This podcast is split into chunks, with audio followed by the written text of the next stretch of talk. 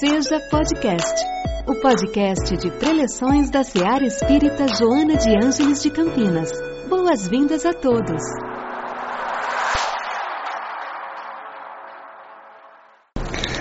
Bom dia. Um prazer estar aqui novamente. Agradeço as palavras do Tiago. Essa abordagem da nossa mentora, da nossa irmã Joana, sobre o bem e o mal sofrer.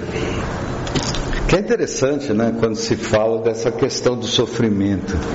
Uma vez eu vi uma, uma definição assim, sabe, que dizia que o sofrimento ele é um beco sem saída, né? E quando nós estamos num beco sem saída, a única saída que tem é para cima. Então é um momento que se procura a divindade nas suas formas mais diversas, não é? Ou seja, a dor, ela de certo modo, ela nos iguala, né? A dor nos torna humanos.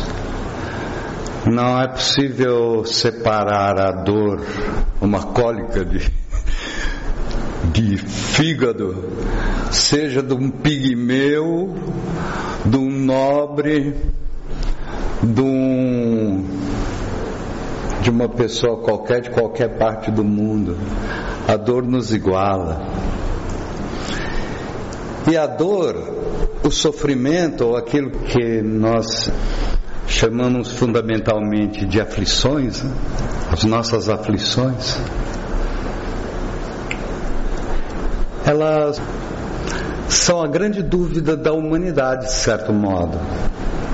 Uma vez eu estava, eu estava assim, vendo a televisão, mas sem muito interesse, que era um cientista que estava, um homem de ciência, sabe? Era um homem de ciência que estava sendo entrevistado. E aí uma coisa me chamou a atenção, né? Eu não sei quem é, mas uma coisa me chamou a atenção quando a repórter perguntou para ele assim: e, e a religião? Ele disse assim: Eu sou ateu.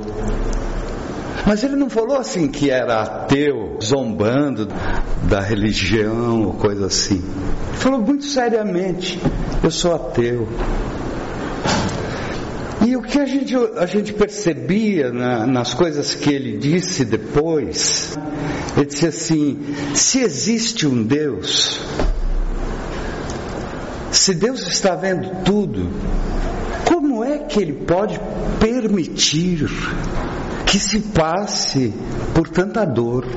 O que a gente, o que eu deduzi é que aquele homem ele tinha sofrido um, um, revés de dor tão grande que aquilo, sabe, as cicatrizes da alma, né?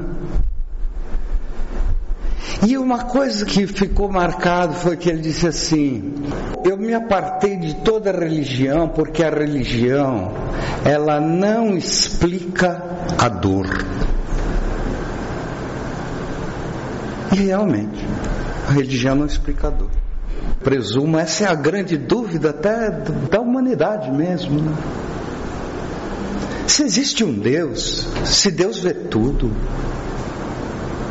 que a gente pode admitir que uma criança recém-nascida já passe por tanto sofrimento? Que mal ela fez? Quando se pensa na vida do berço ao túmulo, é muito difícil entender uma coisa dessa. O sofrimento dessa magnitude. Porque uma vez ou outra, inescapavelmente, nós nos defrontaremos com a dor seja da perda de um ente querido, seja de um revés econômico, várias situações, uma, um, um, uma enchente dessa, nós nos defrontaremos com a dor.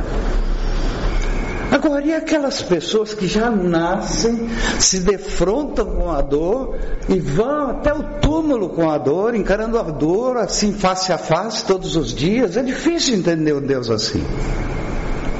É incompreensível.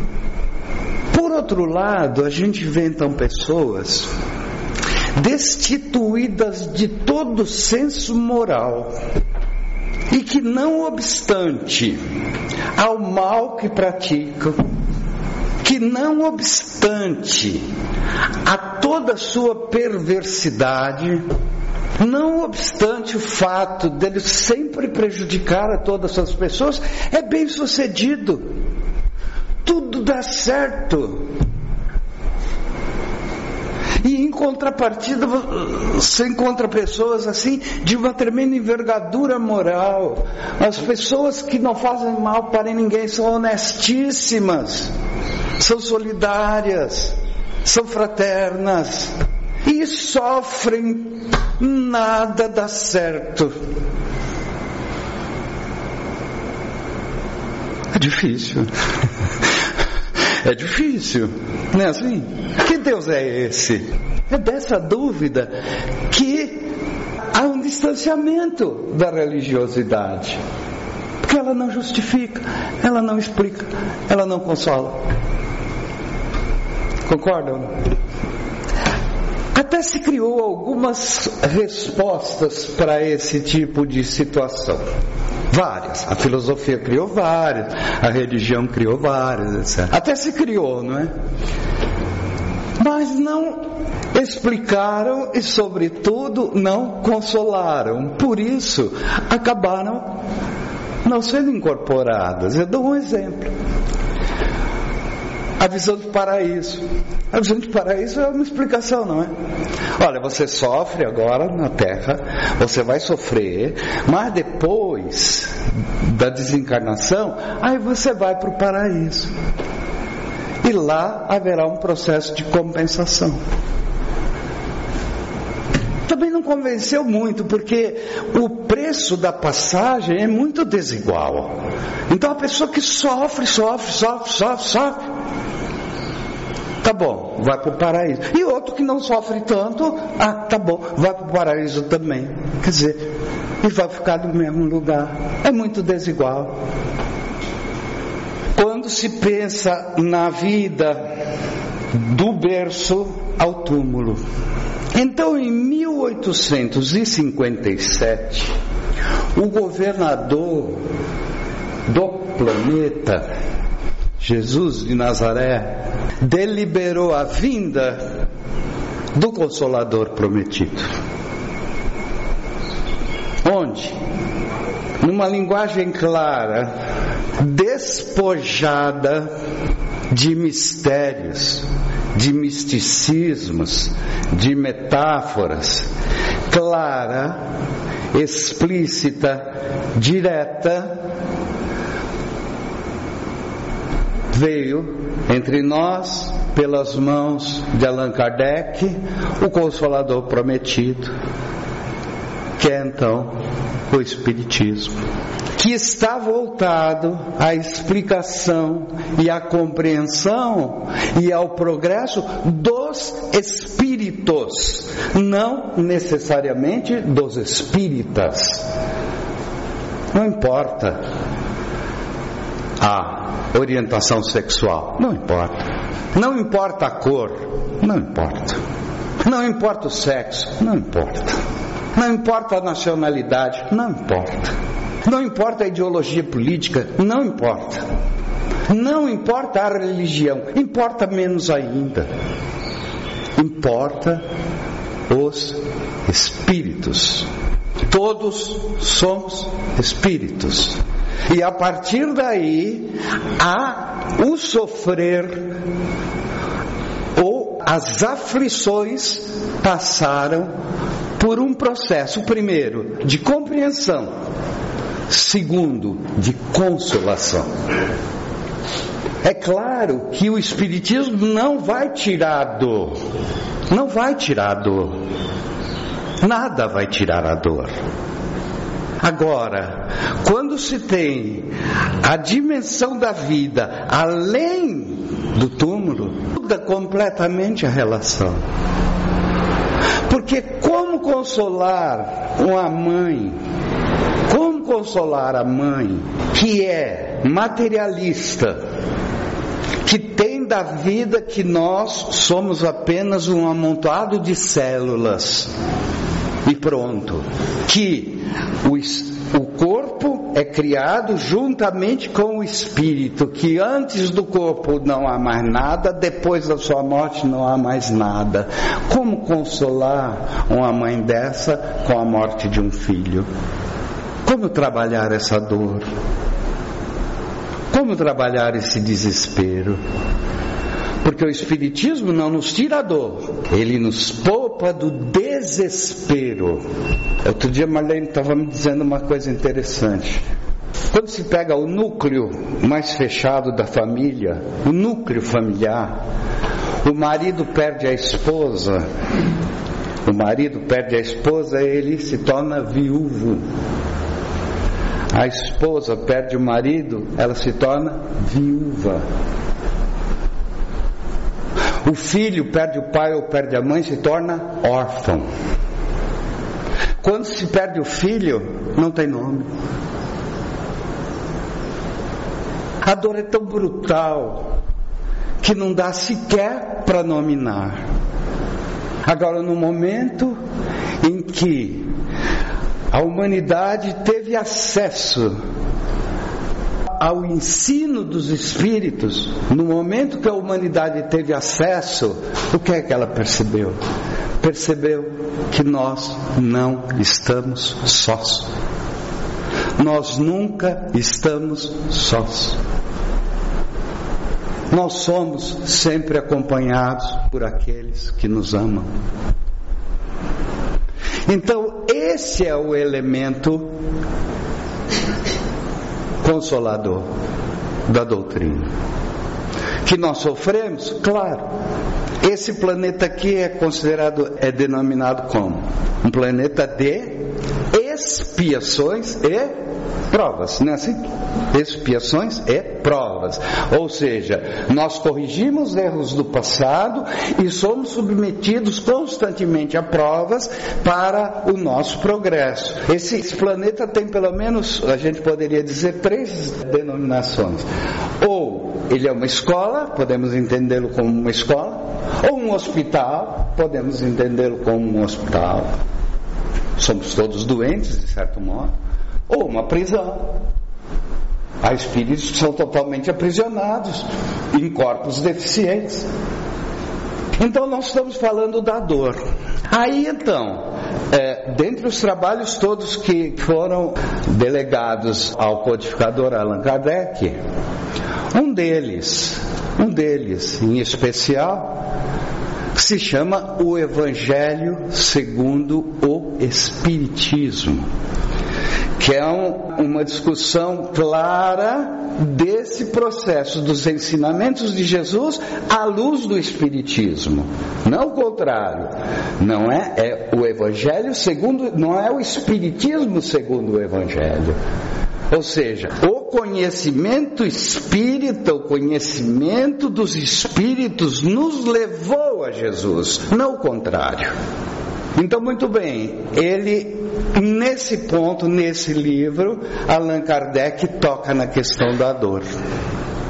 No capítulo 5, que se chama Bem-aventurados os aflitos. O que, é a aflição? A aflição é a materialização da dor, né?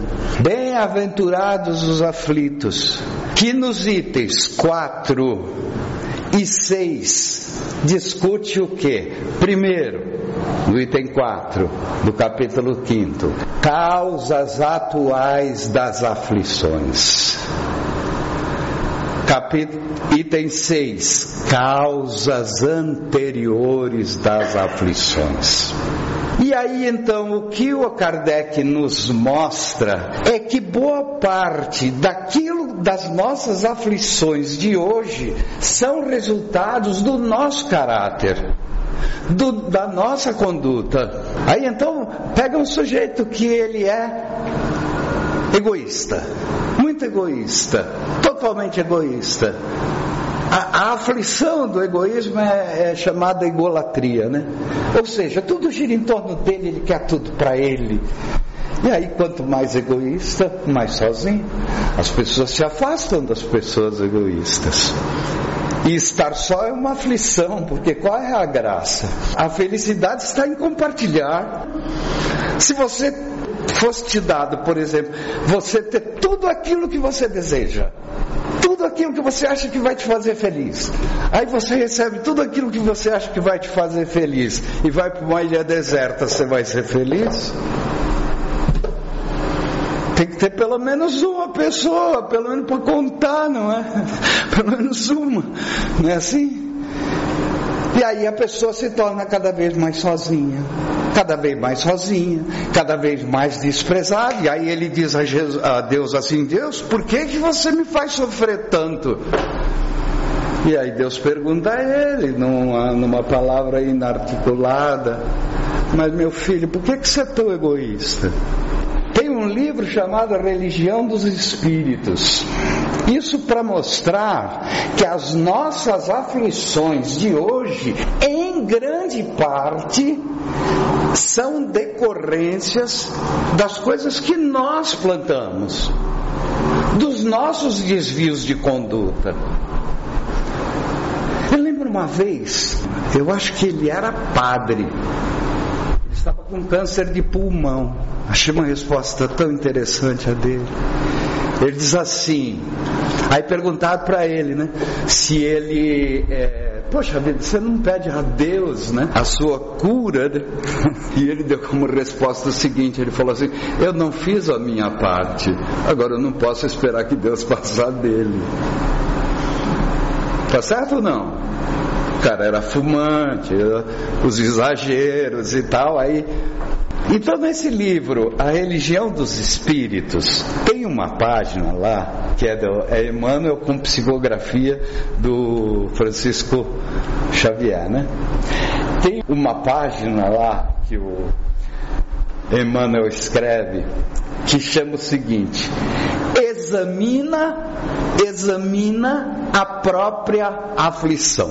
E aí ele, ele elenca algumas condutas e as aflições que elas trazem. E ele começa logo com a aflição do egoísmo. A aflição do egoísmo, ele chama-se egolatria, ou seja, tudo em torno daquela pessoa. A partir daí a solidão. A solidão é a aflição. Então, qual, qual é o caminho? A reforma pessoal. De, primeiro, reconhecer-se egoísta. Segundo, como eu combato isso? Entendeu qual é o papel do Espiritismo? Entendeu qual é o papel do Espiritismo? Depois ele diz assim: e a aflição do vício? Chama-se delinquência. Então é aquele sujeito que experimenta um pouquinho, aumenta, aumenta, aumenta, aumenta, daqui a pouco está roubando. Né? Olha que sofrimento. E tudo que está em torno do vício é tudo sofrido delinquência. Ele diz assim: a, a aflição da agressividade se chama cólera. Não é assim? O desenvolvimento da agressividade é que gera cólera. E a cólera é terrível. Ela é terrível, porque faz mal para o fígado, prejudica o estômago, acaba com o sistema nervoso. Você já viu uma pessoa colérica? Que sofrimento! E pior de tudo, dá pé de galinha. Você pode olhar. Então veja, a cólera, a aflição do crime se chama remorso, porque ninguém foge da consciência. A aflição do fanatismo se chama intolerância, ou não? ou não? Né? No momento que as redes sociais possibilitaram o aumento da discussão das correntes políticas, o que, que aconteceu? Criou-se uma intolerância terrível, família não se fala mais. E acha que é bom? É sofrimento. O fanatismo que eu combato isso? Combatendo o fanatismo. Então veja, aí, aí eu, eu, me sinto abandonado por todas as pessoas que não pensam como eu e quero que Deus resolva esse problema para mim, ora. Não seja radical. A aflição da fuga se chama covardia. A aflição da fuga se chama covardia. Se, diz que, se bem que se diz que o herói é aquele covarde que não teve tempo de fugir. Né? Depois, a aflição da inveja se chama despeito. Como sofre o invejoso? Como sofre o invejoso? Por quê? Primeiro, ele é despeito porque ele não valoriza aquilo que ele tem. E depois, ele é, não consegue usufruir daquilo que ele conquistou, porque ele está preocupado com o outro. Porque há uma diferença fundamental entre três pontos, né? O ciúme, e aqui ele fala que a aflição do ciúme é o desespero. Muita gente que se suicida de ciúme. Olha. Então, o ciúme, a cobiça e a inveja. A cobiça, muito confundido com a inveja. A cobiça é quando se quer aquilo que o outro tem. Isso é cobiça. O ciúme é quando não se quer que o outro tenha aquilo que a gente tem. Seu ciúme. A inveja é o pior de todos, por quê? Porque a inveja assim é não querer que o outro tenha aquilo que ele tem. Olha por que, a, a grande aflição da inveja é o despeito. A aflição da leviandade é a insensatez, da indisciplina é a desordem. Há pessoas que são tão indisciplinadas que a vida dela é uma verdadeira desordem. Ela não consegue chegar em horário, eh, em horário marcado, ela não consegue achar a chave nunca. Está sempre atrasada.